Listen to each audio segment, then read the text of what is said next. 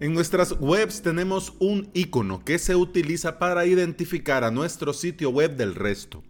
Este icono se muestra en las pestañas del navegador, en el listado de favoritos y en muchos sitios donde es necesario reconocer a nuestra web. Ya sabes de lo que te hablo, el Fab Icon de toda la vida, Fab Icon de toda la vida. Pues una empresa de seguridad ha detectado un nuevo modo de infección por medio de este fabicon.ico. Te lo cuento todo en este episodio. Y antes de comenzar, quiero darte la bienvenida y bienvenido a Implementador WordPress, el podcast en el que aprendemos a crear y administrar nuestros sitios web. Estás escuchando el episodio número 171 del día miércoles 31 de julio del 2019. Pero antes de entrar en materia, quiero hablarte de la clase de hoy en avalos.sv, la clase número 3 del curso WordPress Elemental. En esta clase vas a aprender a traducir tus themes desde WordPress.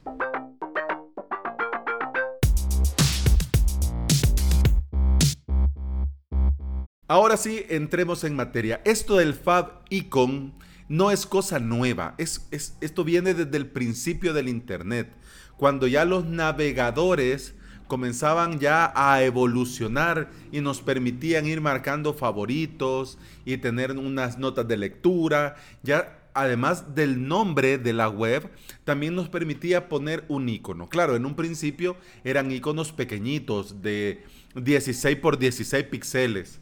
Pequeñitos, pequeñitos. Y eran extensión .ico que tenía que sí o sí ser .ico, si no, no te funcionaba. Ahora, en los tiempos que corren con WordPress, esto es bien sencillo. Desde el propio personalizador subís cualquier PNG, el WordPress te lo adapta al tamaño que puede, al tamaño máximo permitido por tu fin y ya lo tenés hecho. O sea, ahora es mucho más sencillo, mucho más sencillo que toda la historia de Internet. Pero bueno, eso mismo que sea ahora tan sencillo ha permitido este nuevo método de infección. Pero antes de entrar en la chicha, como dicen los españoles, eh, te quiero comentar así a grosso modo para que ubiques de qué estamos hablando con esto del Fab Icon. Este Fab Icon es ese icono que se utiliza eh, cuando tenés las pestañas abiertas para identificar una, una, pestaña de otra, una web de otra. ¿Has visto esa imagen, ese icono? Ese es el Fab Icon. También este icono te, ayuda a identificar un sitio del resto en ese mar eterno que se llama la pestaña de favoritos. Y como no, es nuestra marca desde el propio navegador y la zona de la URL. Si estás usando un iPhone, ya sabes que puedes crear acceso directo desde el propio Safari, ponerlo en tu, en tu pantalla principal de tu iPhone y lo que pone, pues sí, es ese Fab Icon. Entonces ahí puedes tener avalos.sv y ahí te sale mi Fab Icon, que es una A y un guioncito abajo. Entonces, esos son el Fab Icon.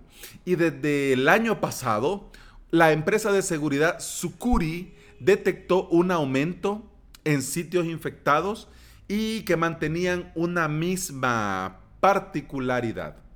Esa particularidad era que encontraban eh, fabicons.icons en sitios y con nombres que eran extraños, en sitios dentro del hosting y con nombres extras, con caracteres adicionales que, eran extraños para un fabicon per se. Vos sabés que para que el fabicon.ico funcione, tiene que llamarse fabicon.ico. Si no, el navegador no lo lee, no lo agarra. Claro, te estoy hablando no WordPress, sino en general.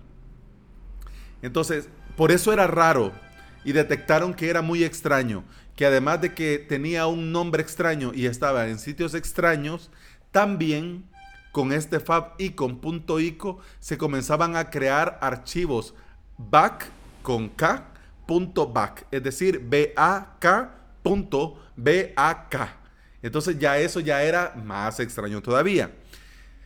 Estos sitios, estos sitios afectados por este fabicon malicioso, no solamente eran WordPress, eran CMS, muchos CMS. Eran WordPress, eran Drupal, eran Magento, eran Joomla. e incluso muchísimos también sitios en HTML puro. Entonces ya esto saltó la alarma y bueno, ya comenzaron a ponerle un poco más ya de, cuidado a la situación y detectaron qué era lo que pasaba. Bueno, lo que pasa es que este Fab Icon, eh, cuando el usuario accedía a esta web infectada, eh, este Fab Icon simulaba, simulaba ser el index.php. Y de esa manera descargaba al navegador, a los archivos temporales del navegador, del usuario, spam. Archivos spam. Al entrar el usuario en esta web, se copiaban estos archivos el usuario sin darse cuenta y el administrador del sitio sin darse cuenta. Así que ojo cuidado. Si vos ves en tu hosting archivos bak.bak, pues tenés un problema, un grave problema. Porque ¿cuál es el detalle con esto? El detalle con esto que al comenzar a detectar que tu sitio está dando problemas, el primero que te da una patada en el trasero es Google. O sea, Google no anda, no se lo piensa dos veces. Ah, con que los robots detectan que estás poniendo spam en los usuarios, pues a volar. ¿Ve? A volar te desindexan completamente y además tachan tu sitio en una lista negra. Entonces, claro, si lo estás haciendo adrede, bueno, pues son consecuencias. Entonces, esto es uno de los motivos por los cuales los hackers hackean, ponerse, hacerse del control de un sitio para poder regar estas cosas. Y claro, el culpable no son ellos, el culpable pues es la víctima a la que hackearon que luego estuvo propagando virus, spam, sin darse cuenta. ¿Ya? Bueno, entonces, ese es de entrada el primer problema. El primer problema es que está infectado tu sitio. Pero podrías estar pensando, ¿cómo es que mi sitio se infecta? ¿Cómo se infecta? Pues claro, son archivos que están ahí. Entonces son esos archivos que están ahí que no le has puesto a las carpetas de esos archivos la seguridad mínima que solo sean de lectura y no sean de escritura, por decir un ejemplo, entonces por eso se pueden infectar, porque son archivos. Y además también si no tenés la seguridad mínima, te pueden colar archivos si vos le permitís que la carpeta reciba, por ejemplo. Pero bueno, ¿de dónde viene este problema? Porque esto viene de algún lugar. Y en, los, lo que nos atañe a nosotros dentro del mundo de WordPress, esto puede venir por themes o por plugins que descargas por ahí. Que lo encontraste por ahí. O que alguien te lo pasó por ahí. Y de ahí viene. no le demos más vuelta al asunto. De ahí viene.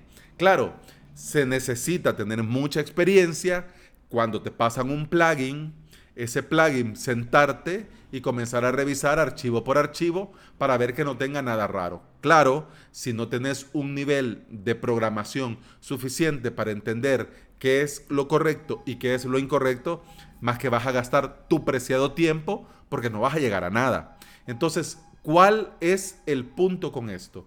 Que la seguridad comienza con nosotros mismos. Entonces, si querés un theme y el theme es de pago, entonces paga por él. Si querés un plugin, pero el plugin es de pago, pues entonces paga por él. Claro, me vas a decir, hombre, pero por la licencia de WordPress, la famosa GPL, pues yo te lo puedo pasar y no es ilegal. Claro que no es ilegal. Pero una cosa muy diferente es que yo lo, lo compro, lo pago y que yo te lo comparto para que lo puedas probar. Eso es una cosa porque yo te estoy garantizando yo que yo lo descargué del sitio del desarrollador y que te lo estoy pasando tal cual. Ah, pero ese soy yo. Pero ¿y qué pasa con estos sitios en los que, bueno, lo encuentran por ahí y lo suben y te cobran una mensualidad y te dejan bajar? Bueno, ahí sí ya hay problemas. Claro, yo esperaría que los creadores de estos sitios de verdad estén descargando del sitio de los desarrolladores. Pero si ellos también descargan de otro sitio, que a su vez descargan de otro sitio, que a su vez descargan de otro sitio, mm, mal vamos.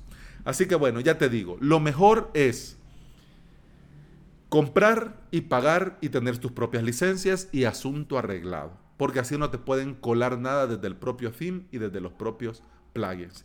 Y el otro punto también es tener tus plugins, tus themes y tu WordPress al día, actualizado. Porque si no, también por ahí te la pueden colar y vos sin enterarte. Hay sitios, hay sitios, por ejemplo, WP. Te lo digo, pero qué relajo, me acabo de meter en un, en un berenjenal. WP. V-U-L-N-D-B.com. Que por Dios bendito, qué nombre.